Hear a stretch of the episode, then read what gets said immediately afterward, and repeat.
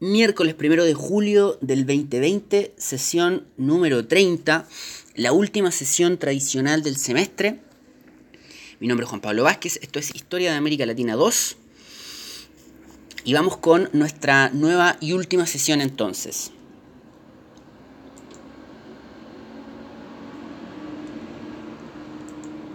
Nosotros eh, hemos llegado a lo largo de, la, de las sesiones y de mm, nuestras clases, sesiones, de nuestras primeras sesiones, que eran esas grabaciones que yo subía comentando la, la bibliografía de la asignatura.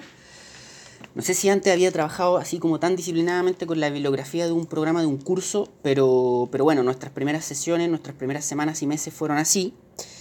Eh, y fuimos avanzando por el programa, por las temáticas, fuimos avanzando por los debates, las diferentes problemáticas de mm, la historia de América Latina desde fines del siglo XIX. Y llegamos hasta eh, los últimos debates que se nos han propuesto y que coinciden también cronológicamente con los últimos momentos del siglo XX y los primeros momentos del siglo XXI. ¿no? Coincide con esa ruptura también en términos eh, cronológicos eh, coincide con una ruptura temporal del escenario político, como habíamos dicho, cuando se nos termina la Guerra Fría y empieza otra cosa, que es lo que tenemos hoy día, coincide con un cambio cronológico, em, algo así como acordado por la sociedad, que este eh, término de un siglo y inicio de otro siglo, y coincide también con un tema en el cual no nos vamos a meter, pero que tiene que ver con, y que está muy de, en boga hoy día, que tiene que ver con eh, el proceso inverso que conversábamos en, alguno, en algún momento de este curso, cuando termina la Segunda Guerra Mundial y Estados Unidos empieza se convierte definitivamente en la potencia hegemónica del sistema mundo, eh, vivimos al parecer un periodo inverso, ¿no? que Estados Unidos se retira eh, y al parecer otro, otra gran potencia podría avanzar a ocupar eh, ese lugar. Pero nos fijamos en nuestra región, nos fijamos en nuestro continente, nos fijamos en América Latina. La unidad 5 lleva por título Modelos en pugna contra la desigualdad, la corrupción, el centralismo y el racismo, Nueva Derecha, Socialdemocracia Moderada y Países Bolivarianos, 1990-2010.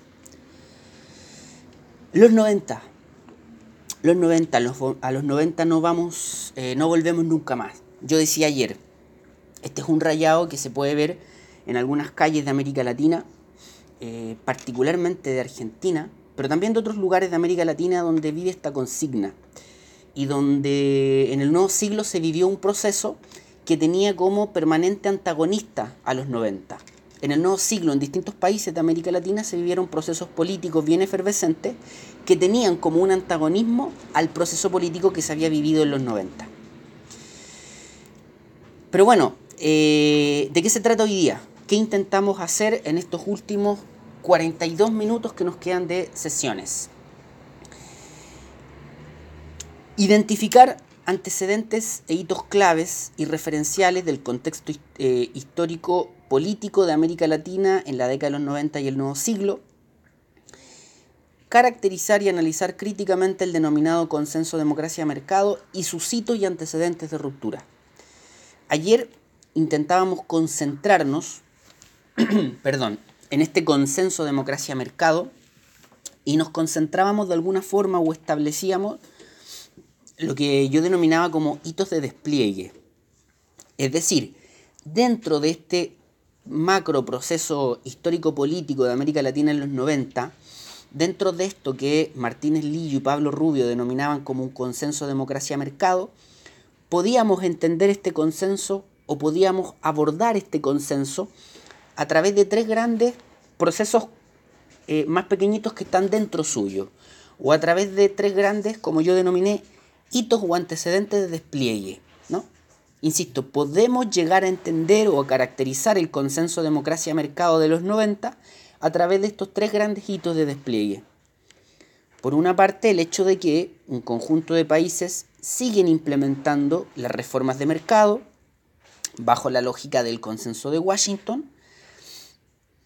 Un segundo hito de despliegue podía ser esta esta nueva fase del modelo del, neoliberalismo global que tenía que ver con eh, el tránsito global, el tránsito transnacional, el tránsito por los países y ya no solo dentro de los países, de una serie de características del modelo como el comercio internacional, en este caso los tratados de libre comercio, eh, y este ejemplo paradigmático que es el ALCA, ¿no? esta área de libre comercio para todo el hemisferio americano que le propone Estados Unidos a América, desde Canadá hasta la Argentina y Chile, que se empieza a negociar en el año 94 y que pasa toda la década de los 90 eh, negociándose en los medios de comunicación, em, la gente lo conoce, algo que se sabe, etc. Y otro hito, sin ningún afán de ser eh, autorreferentes o país referentes, em, el despliegue del modelo chileno, ¿no? el desarrollo del modelo chileno y las características del, del, modelo chileno, estas características tan especiales que va a tener nuestro país y que además para nosotros son tan particulares porque nos toca vivir, eh, por lo menos generacionalmente nos toca vivir el proceso 2011 y el proceso del octubre 2019, que básicamente significan una suerte de eh, reacción muy crítica a lo que había sido ese modelo chileno a los ojos del mundo tan exitoso durante los 90 y durante la primera década de los 2000. Por eso yo daba los ejemplos del 2011 y del 2019, porque de verdad, si uno revisa la prensa internacional, la gran pregunta es, bueno, ¿qué pasó en Chile? Que era un país que funcionaba tan bien y que explotaron de repente estas manifestaciones. Y todo el mundo se lo, se lo empieza a, preguntar, bueno, ¿qué pasó con ese país chiquitito, ordenadito, eh, que parece que hacía bien sus tareas, digamos? Entonces conversábamos ayer respecto a este consenso democracia-mercado a partir de estos tres grandes hitos que eh, planteábamos como, como, hitos de despliegue. Em, respecto al, despliegue del, consenso democracia-mercado en el contexto del, del modelo chileno, solamente voy a mencionar una cosa más que no la voy a desarrollar, solo la voy a mencionar y que seguro que ustedes la han escuchado muchas veces, sobre todo por, por, lo, digamos, por la carrera que, estudian. Eh, de hecho, no lo tengo acá en la presentación porque está en la presentación de ayer. Eh, y es que mientras el modelo chileno avanza eh, bajo estas dos grandes elementos o características, el de ser una economía de mercado eh, una economía de mercado donde los gobiernos están intentando desarrollar políticas que disminuyan pobreza, simultáneamente en el carril del, de la, en, este tándem democracia-mercado, en el, en el carril de la democracia, en el carril del sistema político, el, el, modelo chileno efectivamente avanza bajo un sistema electoral, se dejó atrás la dictadura militar, pero se sucede en América Latina y particularmente en Chile este elemento que Manuel Antonio Garretón, que también está en nuestra bibliografía, denominó como los enclaves autoritarios. Y no olvidarnos de los enclaves autoritarios, porque sin los enclaves autoritarios no se entiende el modelo chileno, y por ejemplo no se entiende lo que pasó en el 2019, lo que pasó en el 2011, y una serie también de instancias donde han habido brotes de, manifestaciones y protestas en, en nuestro país. Insisto, no vamos a desarrollar el tema, pero solo me gustaría, para mencionarlo, eh, recordar o, preguntarles más bien si alguien recuerda o tiene noción de lo que se tratan los enclaves autoritarios. ¿A qué se refieren la gente que se dedica a los estudios políticos cuando se refiere a los enclaves autoritarios en el contexto de las transiciones latinoamericanas? ¿Alguien lo recuerda?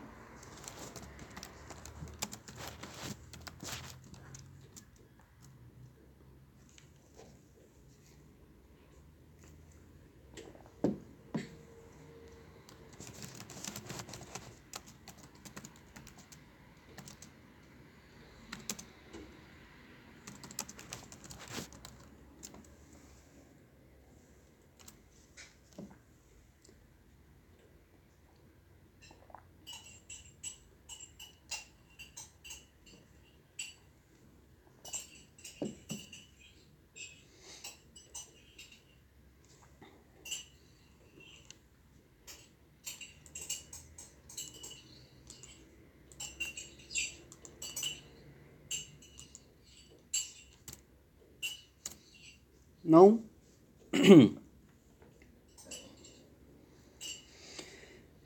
Em, ya, los enclaves autoritarios, eh, bueno, esto evidentemente lo pueden buscar, no, no, es muy complejo de encontrar porque es un concepto que se utiliza bastante eh, y yo no lo voy a explicar bien técnicamente porque no vengo de la ciencia política, después ustedes lo pueden encontrar mejor técnicamente explicado, pero en términos generales van a ser eh, algo van a ser como amarras dejadas por las dictaduras militares o que quedaron de las dictaduras militares que los procesos de transición no fueron capaces de resolver.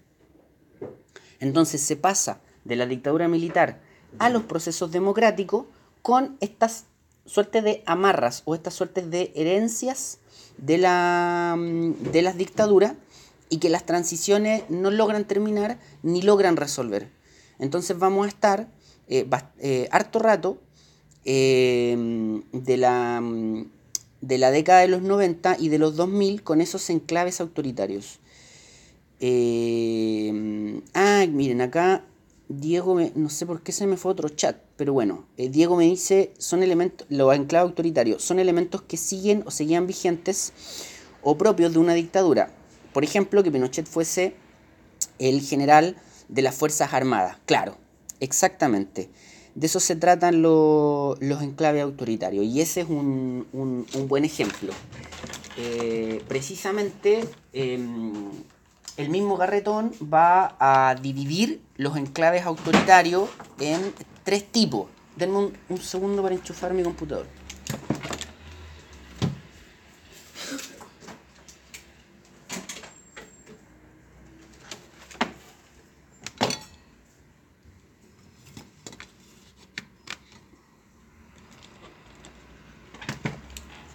Ya. Eh, perfecto. Entonces, claro, eh, eh, Garretón dividía los enclaves autoritarios en tres tipos. No me acuerdo exactamente cuáles eran los, tres. Pero teníamos el de la institucionalidad. bueno, partamos por el ejemplo de Diego. Teníamos el de los grupos de poder. ¿no? Las transiciones no habían logrado resolver la situación de los grupos de poder. Ejemplo, las Fuerzas Armadas. Ejemplo, las Fuerzas Armadas en América Latina, ejemplo, eh, grupos de empresarios que, eh, o personajes relevantes que en dictaduras habían hecho como personajes importantes en sí mismos, después eso no se logra resolver en la transición. Para el caso chileno, las Fuerzas Armadas son un ejemplo pero clarísimo. Eh, un segundo tipo de enclave autoritario eran los propiamente institucionales, es decir, leyes que dejaron las dictaduras militares y que las transiciones no lograron resolver. Ahora, ojo, paréntesis, este no lograron resolver es bien inocente, porque sabemos que para el caso chileno hubo una negociación bien grande, entonces eso muchos de esos enclaves autoritarios eh, pasaron esa negociación. Digo, no se lograron resolver en términos de que en la negociación los militares lograron que, se mantuviera, o la derecha logró que se mantuviera, la derecha vinculada a la dictadura logró que se mantuviera. Y las leyes, los enclaves autoritarios institucionales ahí son clave. Por, y, y el caso de Pinochet es súper interesante, el que nos dice Diego, porque, porque el caso Pinochet es parte de los dos tipos que ya dijimos, el de los grupos de poder, el de los grupos de fuerza y de las instituciones. Equipo, esto solo muy, muy breve para que pasemos luego al, a lo del día de hoy, pero ¿alguien recuerda algo así como un enclave autoritario institucional del tipo ley, así como leyes que, quedaron de la dictadura y que, y, que, y que van a convivir en el Chile de los 90 y, y los 2000, así como la figura de Pinochet es un enclave autoritario en sí misma, bueno, en realidad su importancia, ¿alguien recuerda una institución, una ley que entre en esa lógica?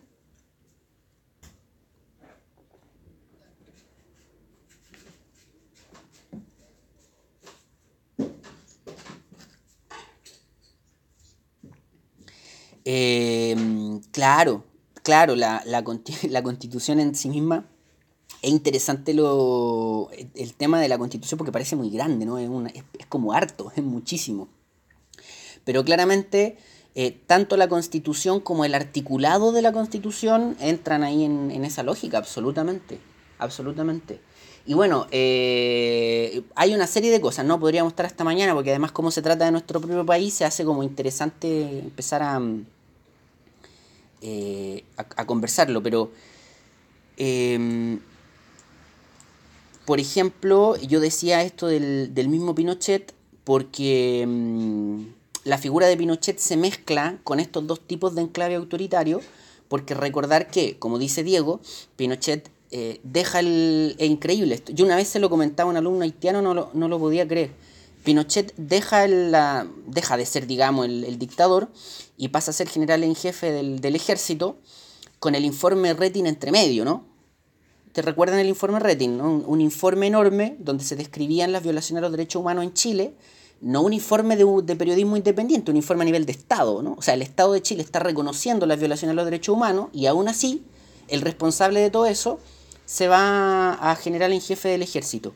Pero además, la constitución tenía esto, o las leyes en Chile tenían esto de los senadores vitalicios y designados.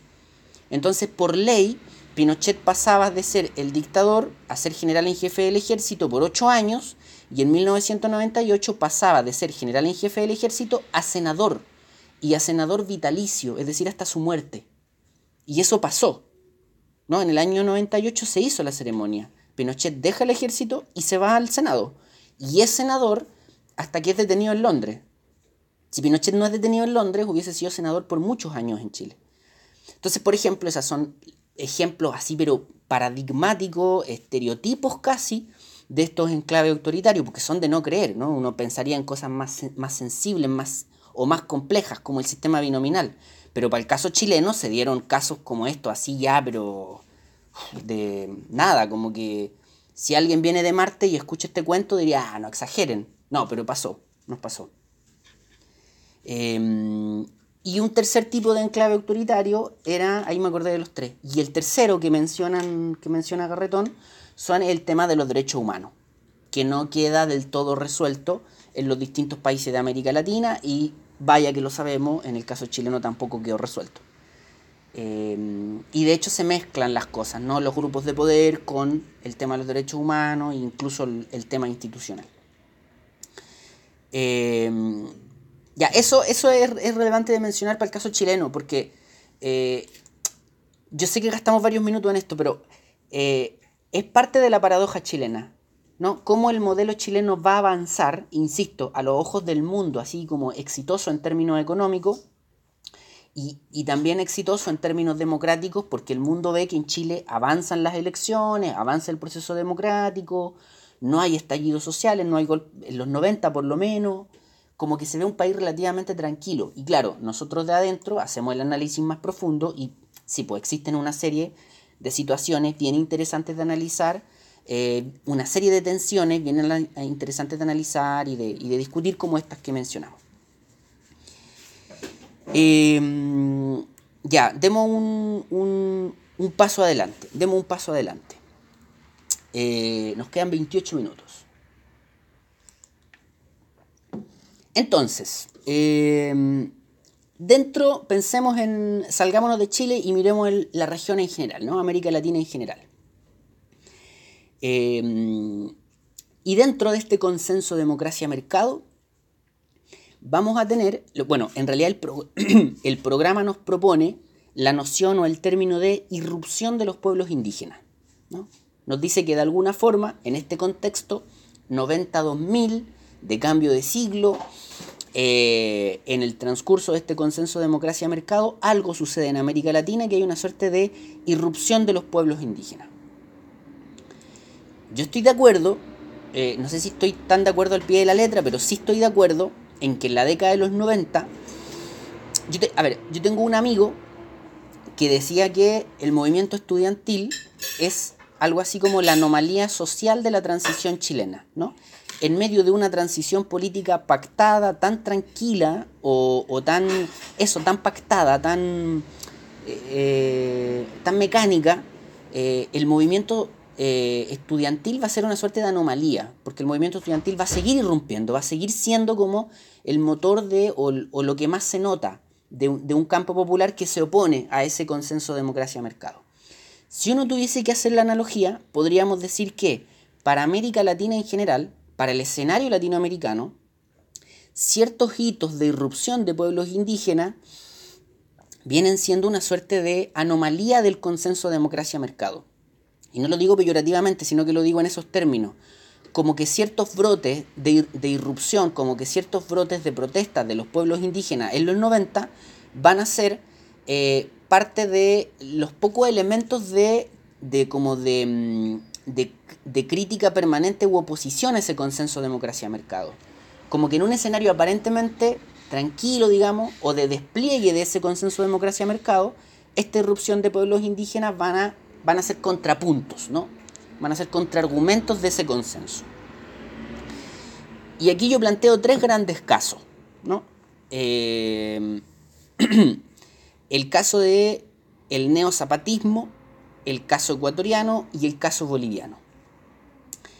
¿Alguien más o menos recuerda, sabe, tiene alguna noción de lo de a qué me refiero con esto del neozapatismo?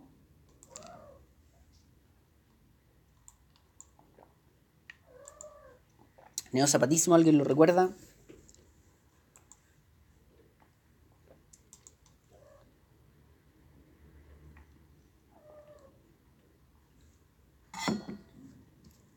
¿No? Em, recordad que como habíamos dicho, estamos en los 90, ha caído la, Guerra Fría, eh, son los 90, el campo, digamos, de las izquierdas en el mundo se, está en proceso como de recién despertar del, golpe histórico que, ha recibido. Eh, la tradición de la socialdemocracia avanza en una dirección donde ha dejado de lado una serie de eh, elementos relevantes históricos para ello. Ejemplo, Tony Blair, ejemplo, mm, el ejemplo español, eh, incluso el, caso del movimiento del socialismo chileno, hacia donde, del Partido Socialista Chileno hacia dónde va, ¿no? Van en esa dirección. Entonces los 90 son años bien complejos para el mundo y el campo de las izquierdas. Y como dice Alonso, surge un movimiento indigenista en México. Exactamente. A lo que me refiero con neozapatismo es al caso del el EZLN, el Ejército Zapatista de Liberación Nacional. ¿no? Nosotros recordamos las características mexicanas, ¿no? Décadas y décadas y décadas de gobierno del PRI.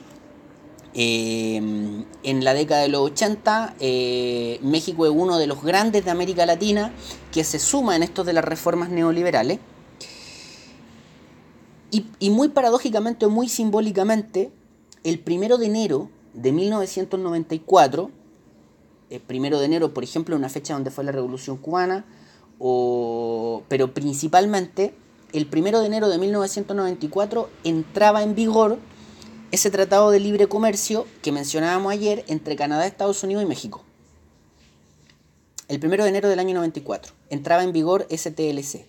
Y el primero de enero del año 94, en, en, en los mismos momentos en que entra en vigor ese TLC, el Ejército Zapatista de Liberación Nacional, eh, no, aquí yo no voy a hablarlo bien ni técnicamente ni en términos de números, pero se despliega, se toma e irrumpe en eh, una parte del sur de México que se llama la Selva de la Candona. ¿no?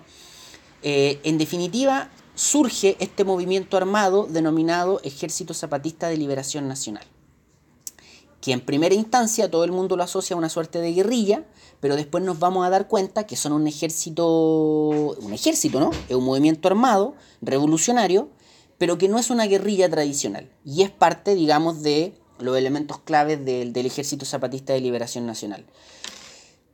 Es un, es, cuando uno lo estudia es una cosa un poco extraña porque el antecedente del Ejército Zapatista de Liberación Nacional son grupos que se autodenominaban maoístas por Mao, ¿no? Por Mao de la Revolución China en la década de los 80, que ellos pretenden hacer una revolución armada en México, una revolución tradicional, tomarse el poder en México, se internan en la selva mexicana y en la selva mexicana entran en contacto con los pueblos indígenas. Y en la medida en que entran en contacto con los pueblos indígenas, lo que ellos cuentan es que su ideología se va cambiando, va modificando, van evolucionando y lo que terminan haciendo es reivindicando la figura o el, digamos, el legado del zapatismo por Emiliano Zapata en México, adoptando el pensamiento indigenista mexicano, eh, hay una vinculación zapata-indigenismo, y mezclándolo con ciertos elementos del autonomismo, así de ese viejo autonomismo probablemente con orígenes en Italia. Eh, entonces, muy simbólicamente, insisto, en un contexto donde para México entra en vigor el Tratado de Libre Comercio con Canadá y los Estados Unidos, una suerte de estrella del gobierno, de la política económica neoliberal del gobierno mexicano, surge este levantamiento armado en el sur de México eh, y que como lo sabemos es un levantamiento armado que eh, no fue derrotado en términos de que el Ejército Zapatista de Liberación Nacional todavía está ahí, en la selva de la Candona así como en el 94, bueno, pasaron las décadas y todavía está ahí, ¿no? Todavía es un terreno que controla el ZLN con una lógica mm, eh, de pensamiento, digamos, con un relato muy indigenista y con una mayoría también de eh, pueblos indígenas que viven en ese, en ese lugar. Entonces, insisto, eso va a ser como una suerte de contrapunto a este consenso de democracia de mercado que tenemos en el, en el resto, o en los grandes países, o en, América Latina en, en general. Equipo, ¿alguna duda, alguna observación, pregunta respecto a ese tema? Para que pasemos al siguiente.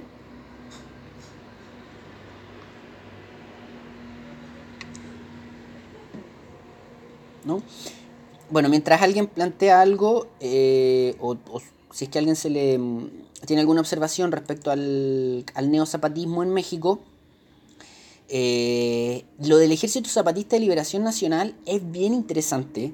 Es bien interesante no solo por, lo, por el contexto histórico que le damos, así como una suerte de respuesta o de, o de contrapunto en medio de este consenso neoliberal en América Latina, sino porque, mm, porque de verdad lo, el, Ejército Zapatista de Liberación Nacional innovó muchísimo en la forma de desarrollar eh, sus acciones.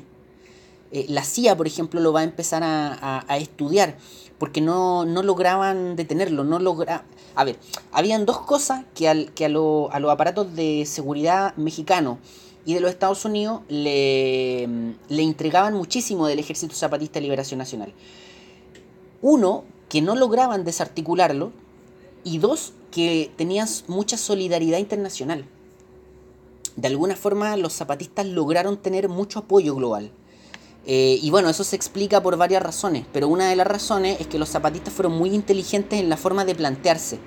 Eh, innovaron completamente en la lógica que utilizaban las guerrillas en el siglo XX y se plantearon desde, otra, desde otras formas, desde otras maneras.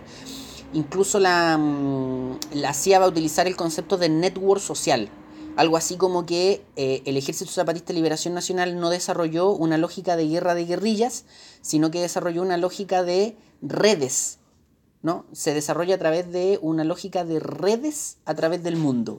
¿Redes como Bueno, es parte del enigma y es parte de lo que a quien le interese el tema podría ahí darle una, una, pequeña vuelta. Eh, un pequeño dato freak para los que les gusta el fútbol. Eh, un pequeño dato eh, freak para los que les gusta el fútbol. Em, por ejemplo, el club italiano Inter de Milán, Javier Zanetti, un futbolista argentino, organizaba eh, así como, como eh, colectas em, para ayudar, para ir en, dentro del equipo, ¿no? a fines de los 90, para ir en ayuda del, Ejército Zapatista de Liberación Nacional en México. Un, poco extraño. Eh, bueno, en fin, eh, pasemos al siguiente. Claro, Alonso nos dice eh, que también sería pertinente mencionar a Sendero Luminoso, exactamente.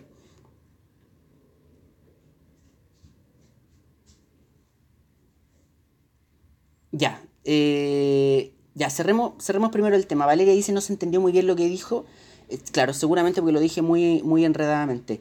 No, solo que una de las características así como bien relevantes e interesantes del Ejército Zapatista de Liberación Nacional es que desarrolló eh, formas de acción muy poco tradicionales para los grupos guerrilleros. Entonces, los, eh, digamos, los aparatos de seguridad, los aparatos de inteligencia de México, del Estado mexicano o de Estados Unidos, como la CIA, cuando empiezan a estudiar e, e intentar combatir al, Ejército Zapatista de Liberación Nacional, se topan con una lógica muy distinta a la que ellos esperaban. Ellos pensaban combatir a una guerrilla, como la lógica de la guerra de guerrillas, tradicional de América Latina desde los 60 en adelante, y se encuentran con un grupo que desarrolla una serie de, acciones eh, que no conocían. Eh, así como tres cosas como extrañas para ellos, era que los zapatistas tenían un líder claro, pero no lo visibilizaban, ¿no? Eh, entonces, por ejemplo, la CIA tenía esta lógica del funcionamiento de los grupos insurrectos de como, como manada, ¿no? Como grupos de mamíferos. Entonces, al, eliminar al macho, al, digamos, al, claro, al alfa, al eliminar al líder del grupo, al descabezar al grupo, probablemente la, mm, digamos, el, el, grupo también se desintegra. Los zapatistas, si bien mostraban un líder claro, ese líder claro, eh, digamos, tenía un nombre, pero no, sabía, no se sabía quién era, no se sabía dónde estaba, no iba a las negociaciones, no iba a las reuniones. Esa es una cosa. Otra cosa es que los zapatistas lograron desarrollar una o, conseguir solidaridad internacional. ¿no? Habían una serie de apoyos alrededor del mundo con los zapatistas. Entonces para el Estado mexicano era muy raro combatirlos en términos de que habían una serie de grupos y personalidades en el mundo que solidarizaban con los zapatistas. Entonces para el, Estado mexicano era como raro y era extraño eh, em, generar, digamos, ese combate contra los grupos. Entonces yo daba como dato freak, digamos, no, o sea, no como un dato freak, pero como un antecedente así un poco curioso, eh, en ese marco de la solidaridad global que hubo con los zapatistas, que alguien que uno normalmente asocia tan alejado de, temas políticos complejos como esto, eh, como futbolistas en el club italiano Inter de Milán, tenían redes de solidaridad con los zapatistas. El futbolista argentino Javier Zanetti organizaba algunas suertes de, de colectas o recolecciones de fondo entre los futbolistas del Inter de Milán y las, y las hacían llegar al, Ejército Zapatista de Liberación Nacional o por lo menos a la selva de la Candona en, en Chiapas, donde estaba, la, donde estaba todo esto. Entonces lo doy solo como ejemplo de que a fines de los 90 y principios de los 2000 se generaron como redes de solidaridad con el Ejército Zapatista de Liberación Nacional o por lo menos con lo que sucedía en, en Chiapas. Y esa situación, para los aparatos de seguridad de México y de los Estados Unidos, fue como, fue como raro, ¿no? Es como, ¿por qué esta gente genera esa solidaridad global? Y eso no es casual, ¿no? Fue una cosa intencionada. Los zapatistas se dieron cuenta que podían generar eso y que eso los ayudaba, ¿no? Era un escudo. Porque si no el mundo iba, por ejemplo, si el Estado mexicano entraba y arrasaba con los zapatistas, si el ejército mexicano arrasaba con, el ejército zapatista de liberación nacional y con todo lo que había en Chiapas, esa solidaridad internacional que había con Chiapas se iba a venir en contra del, gobierno mexicano de turno. Entonces fue uno de los elementos que usaron los zapatistas y que no y que es casi una innovación en el mundo, para decirlo en términos más generales, como una suerte de innovación en este marco de, de los grupos insurrectos de la guerrilla. Bueno, eso, eso quise, quise decir eh, con muy poca claridad, lo dije la primera vez. Eh, y claro, también Alonso menciona el grupo Sendero Luminoso en, Perú. Sí, sí, yo sé que eh, van a haber una, porque nosotros planteamos los ejemplos de la irrupción de los pueblos indígenas como el neozapatismo en, en, en México, lo que acabamos de explicar, lo de Ecuador y lo de Bolivia. Pero claro que si uno busca con más quirúrgicamente, así como con, eh, con más detalle, vamos a encontrar otros casos de grupos armados que también son bien relevantes. Eh, y el caso de Perú es, bien particular. Eh, en Perú se levanta un grupo que, bueno, como ya muy bien lo planteó Alonso, que es el, grupo del Sendero Luminoso, que también era una guerrilla de carácter maoísta, como dice Alonso, y ahí ya tenemos un primer elemento para sentarnos a pensar y discutir qué está pasando acá. A ver, flaco, la revolución china es, eh, de, la primera mitad del siglo XX y el pensamiento maoísta está llegando a los grupos insurrectos latinoamericanos. Y ahí hay una cosa bastante, para los que les interese el tema, ahí bien interesante de analizar. Em, otra cosa que es relevante del, grupo de Sendero Luminoso es que eh, se da también en, la década de los 90, entonces también es parte de, esta suerte de contrapunto a este consenso democracia-mercado. eh, no está en la lógica del indigenismo, por eso no, también lo, tampoco lo, incluimos acá, pero sí es parte de los grupos insurrectos que hay en los 90.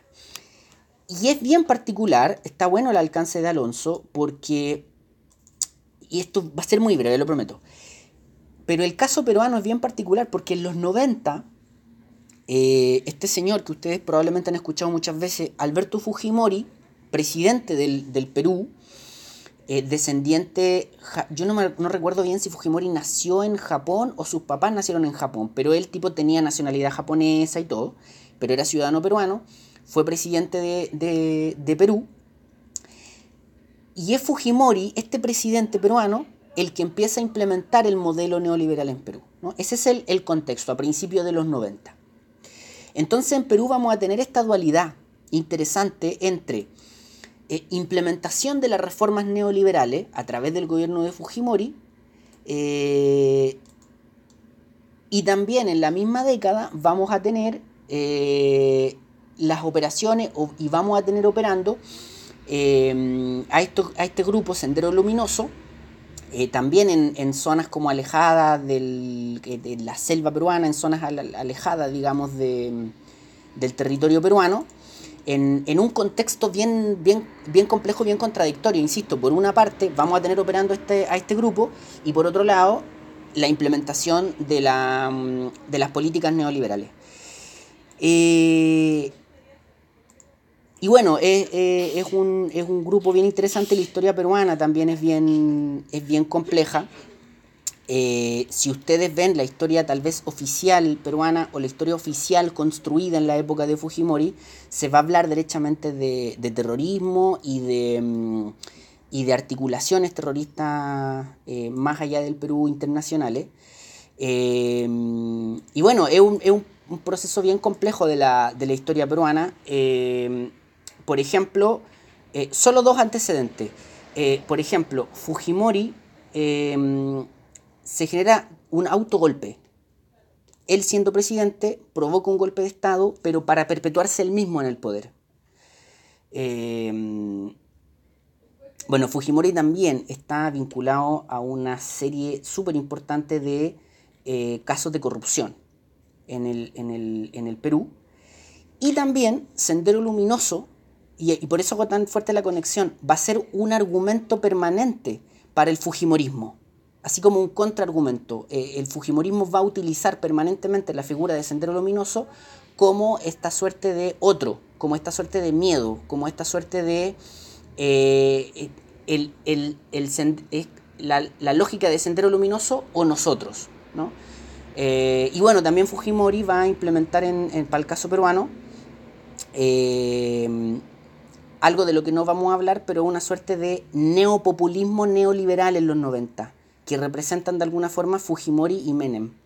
Esta lógica caudillista del populismo, pero eh, aplicando eh, políticas neoliberales. Eh, uf, equipo, en, el, en, el, A ver, sé que fue muy, muy desordenado el picoteo que hicimos de, de Sendero Luminoso. lo siento mucho. Ojalá después, Alonso, tengamos tiempo en algún momento de hacerlo un poquito más claro. mis disculpas. Pero bueno, por lo menos mencionémoslo, digamos lo que está ahí, que es una guerrilla que se declara de carácter maoísta, en, para el caso peruano, eh, que es parte de esta tensión, contradicción en, en, el Perú de los 90, eh, y que además eh, termina en condiciones muy dramáticas también. bueno, en fin. Bueno, el caso ecuatoriano y el caso boliviano, de irrupción de los pueblos indígenas, se separan, eh, tienen características eh, distintas con el, el, neozapatismo. Nos queda muy poquito, así que voy a dar solo uno o dos antecedentes generales para cada uno de estos casos.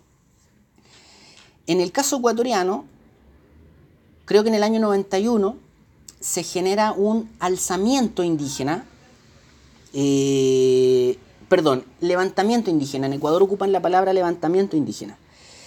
Em, y, en, Ecuador, cuando se utiliza el concepto de levantamiento indígena, eh, es que indígenas de distintos, o digamos, personas de los pueblos indígenas de distintas partes del Ecuador, marchan hacia un punto determinado, generalmente hacia Quito. Pero son marchas así enormes de días donde avanzan caminando hacia un punto determinado. Eh, el, antecedente que voy a dar, para que, por, por razones de tiempo, es que en el caso ecuatoriano, el movimiento indígena va a ser el motor y el elemento articulador de todo el campo popular ecuatoriano durante la década de los 90 y hasta por ahí por el año 2002-2003. Desde ese levantamiento del año 90-91 en adelante, el movimiento indígena va a ser el articulador del campo popular. Si hay resistencia a la implementación de las políticas neoliberales en, Ecuador en la década de los 90, eso viene de los pueblos indígenas. Seguramente hay más grupos que son parte del proceso, pero esos otros grupos se suman. Es el movimiento indígena ecuatoriano el que articula el campo popular en rechazo, oposición o crítica a la implementación de las reformas neoliberales en, Ecuador. Em, tanto es así que en Ecuador se conforma, eh, bueno, van a haber una serie de organizaciones indígenas que reúnen, ¿no? así como confederación, bueno, de hecho la, la, organización indígena en Ecuador más grande es la CONAIE, que es la Confederación de Organizaciones Indígenas del Ecuador, y es tanta la relevancia en el campo político del indigenismo en Ecuador que se conforma un partido político que es el Pachacutic y que es el brazo político de la CONAIE, ¿no? Es, digamos, la expresión partido político del movimiento indígena. Y el movimiento indígena en Ecuador avanza tanto que va a tener inclusive expresión electoral con capacidad de disputar las elecciones. Con capacidad de disputar las elecciones. Eh, insisto, es bien interesante la evolución del movimiento indígena en Ecuador en los 90, cómo ganan muchos espacios de poder, cómo avanzan en el campo popular, cómo son los articuladores y el motor del campo popular, insisto, al punto que tienen capacidad de disputar elecciones. Eh, por ahí, por el año 2001-2002, el Pachacutic, ¿no? el, partido del, que de alguna forma representa, digamos, el movimiento indígena en, Ecuador, eh, llega a una alianza con un militar de nombre Lucio Gutiérrez eh, para disputar las elecciones presidenciales, ya entrado el siglo XXI, por ahí por el año 2001-2002 van en alianza, van juntos, ganan las elecciones presidenciales, es decir, el movimiento indígena en Ecuador después de una década logra llegar al gobierno en Ecuador, da la impresión que dan un paso gigante, que han avanzado muchísimo, y lamentablemente una vez en el gobierno en Ecuador ocurre algo, estas cosas raras que nos ocurren en América Latina, estas cosas de realismo mágico que nos ocurren en América Latina habíamos dicho, el Pachacutic llega al gobierno en alianza con Lucio Gutiérrez. Y Lucio Gutiérrez es el presidente. Y Lucio Gutiérrez llega al gobierno con un programa de gobierno muy antineoliberal, muy en la lógica de los movimientos indígenas, pero una vez en el gobierno deja de lado su programa y empieza a gobernar de una forma completamente diferente y profundizando las políticas neoliberales que se habían implementado en los 90 en, Ecuador. Eh, esto hace que, por una parte, el movimiento indígena empiece de a poco a retirarse del gobierno. Esto hace que Lucio Gutiérrez pierda apoyo y que de hecho su gobierno termine en condiciones bastante dramáticas. Y en tercer lugar, esto hace que el movimiento indígena pierda en Ecuador ese lugar de articulador del campo popular. Lamentablemente para el movimiento indígena, esa participación en el gobierno de Lucio Gutiérrez fue fatal. Y, es, y todo lo que habían logrado avanzar en los 90 en términos de conducir el campo popular y de conseguir el apoyo del resto de los ecuatorianos, lamentablemente para ellos lo van a perder en esa experiencia con el gobierno. Y de hecho, después del gobierno de Lucio Gutiérrez, siguen teniendo expresión electoral, pero es muy pequeñita. Van a tener una participación electoral bien, bien pequeña, bien pequeña. Eh, Eso, eso respecto al, caso ecuatoriano. Y bueno, el caso boliviano eh, también es, un poco diferente. eh, al, caso ecuatoriano, la gente tiende a asumirlos casi como una suerte de dualidad, muy parecido, pero son distintos, no tienen, tienen características bien diferentes. Eh, y vamos a dar solamente un, antecedente, solo uno porque ya nos tenemos que ir. Eh, y es que en Bolivia hay una suerte de articulación entre, a ver, el porcentaje mayoritario de la población en Bolivia es mestiza, y un porcentaje muy alto es indígena pura, digamos, para decirlo de alguna forma. Entonces en Bolivia hay una suerte de articulación entre los grupos indígenas que son indigenistas, que defienden el indigenismo, estoy pensando rápidamente en Tupacatari, eh, en los Ponchos Rojos, etc., de donde viene, por ejemplo, Álvaro García Linera, que como blanco intentaba participar de eso, y los grupos de indígenas que en realidad se articulan a partir de otras demandas eh, populares. Por ejemplo, y esto lo represento en Evo Morales, Evo Morales es indígena, pero Evo Morales no es indigenista. Y esto es lo que afuera de Bolivia no se entiende. Evo Morales es sindicalista cocalero. Evo Morales se organiza políticamente a partir del sindicalismo cocalero. Lo que pasa es que es indígena, pero su, su digamos, su demanda popular desde donde surge su participación popular, viene del mundo de los sindicatos, insisto, del sindicalismo cocalero. Y durante los 90 y los 2000 hubo una suerte de articulación entre ambos mundos. Y esa articulación permitió el surgimiento del fenómeno del MAS y va a permitir después eh, incluso lo que, lo que sucede en el gobierno boliviano desde el 2005 en adelante. Pero luego hay una ruptura también. ¿no? en, esa alianza de alguna forma se resquebraja y también va a haber una, ruptura. Eh, pero insisto, va a ser clave para lo que después vamos a conocer desde el gobierno, desde el gobierno boliviano. Eh, ya, equipo.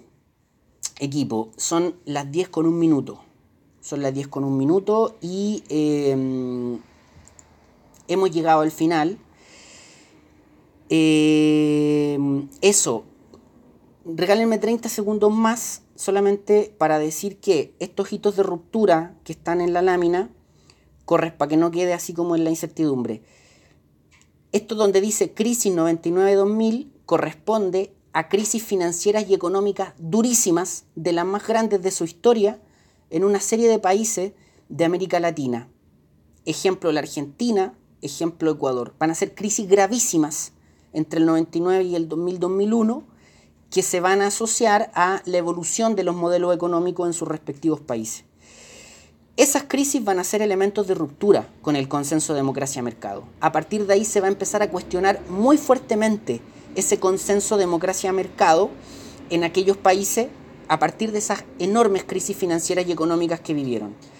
Y ese otro hito de ruptura, donde dice Mar del Plata 2005, es la cumbre de Mar del Plata, celebrada en el año 2005, donde George Bush pretendía finiquitar, digamos, consolidar y firmar definitivamente el Acuerdo de Libre Comercio para las Américas, el ALCA. ¿no? Fue una cumbre gigante donde vienen todos los presidentes de América, se reúnen en Mar del Plata, a, Bush lo traen a Mar del Plata para que firme el acuerdo, sea definitivo, ¿no? se haga luz y se haga en los hechos esta área de libre comercio para América, pero un conjunto de presidentes sudamericanos en Mar del Plata terminan por rechazar el acuerdo.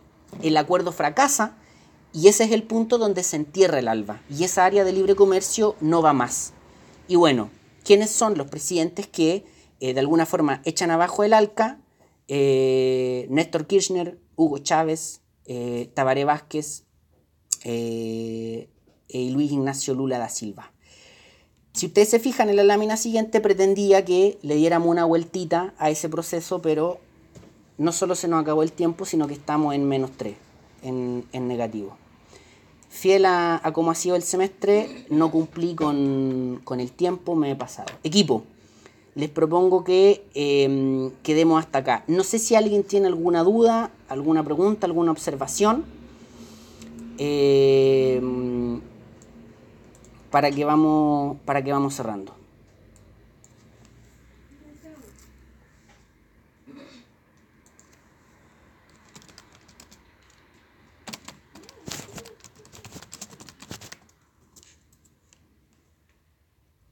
Ujú, sí.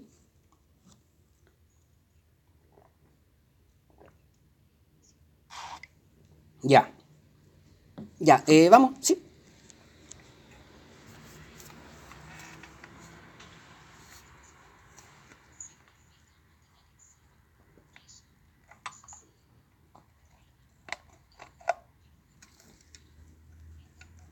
Sí, lo, lo conversamos, voy, voy a ser 100% transparente, lo conversábamos el otro día con Benjamín, porque originalmente cuando, mm, cuando mm, por ahí por fines de febrero o marzo, cuando eh, empiezo mm, a- bueno, en realidad antes había empezado a preparar el curso, pero en condiciones normales teníamos el, el examen, digamos, e íbamos a tener, así como de, de manera muy tradicional, con una nota, iba a haber el, el- eximirse del examen desde arriba de esa nota y se tenían que ir examen los que tuvieran abajo de esa nota. Después vino todo lo del semestre, entonces a mí no me terminó de quedar claro la situación del, del examen. Para, no, no me terminó de quedar clara la situación del examen. Así que le voy a pedir, Denise, que... eh, o sea, en el fondo, originalmente sí, pues teníamos el examen con una nota. Luego vino toda la situación del, semestre, lo que ya sabemos, eh, y ahí yo perdí claridad respecto a la exigencia institucional en términos del examen. ¿En qué pie quedó el examen? Yo personalmente preferiría que, eh, que sea como dice usted, que teniendo las tres evaluaciones no fuese necesario dar examen. Pero le voy a pedir por favor que, mm, que me deje confirmar cuál va a ser la política institucional frente al examen, para no equivocarme ni con ustedes ni con la escuela. Y le doy una, una respuesta así, apenas la tenga, les envío un correo y a más tardar, cuando tengamos esta reunión el próximo miércoles, le doy la respuesta completamente definitiva. Pero para no equivocarme, le quiero pedir que me deje mm, confirmarlo así como en 100%. Bueno,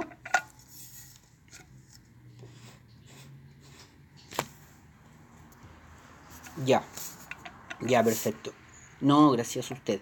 ¿Alguna otra mm, observación, duda, ya sea de debates o de, mm, o de situaciones así técnicas, administrativas, de evaluaciones? ¿No? Ya. Mm, equipo, entonces, vamos, quedemos hasta acá por el día de hoy. En- el próximo miércoles entonces a las 9 hacemos una reunión muy cortita donde les doy las notas de la segunda evaluación, donde les doy todas las indicaciones de la tercera evaluación y donde, eh, gracias al, a- o, o digamos a partir de la observación de Denis también, vamos, eh, o sea, confirmamos en un 100% la situación del, del examen, ¿ya? Así que nos escuchamos el próximo miércoles. Por ahora, eh, muchísimas gracias por su paciencia. Sé que en estas clases o en estas sesiones en línea me toca hablar mucho, siento que hablo mucho y me da mucho pudor, pero, pero bueno, eh, la situación conduce hacia allá. Muchísimas gracias por la paciencia, muchísimas gracias por el semestre. Eh, nos escuchamos el próximo miércoles. Ha sido un agrado conocerlos, aunque sea en forma virtual. Un abrazo grande para todos y para todas. Y nos vemos cuando nos toque con, em, discutir y conversar en torno a vuestras evaluaciones. Abrazos para todos y todas.